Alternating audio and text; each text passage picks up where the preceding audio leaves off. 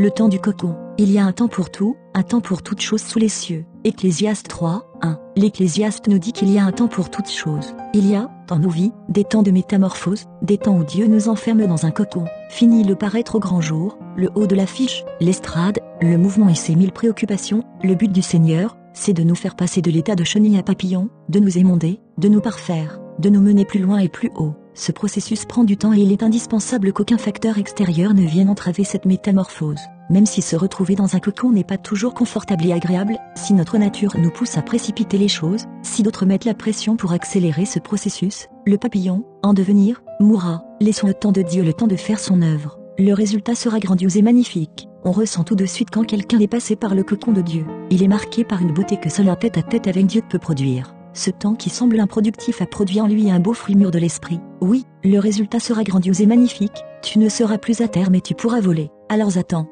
thank you